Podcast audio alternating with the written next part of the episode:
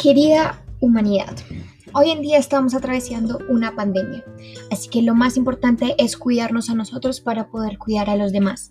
Tengamos en cuenta que nuestra responsabilidad se mide por nuestros niveles de autocuidado, así que por favor estén tranquilos y mantengan la calma. Muy pronto encontraremos la vacuna.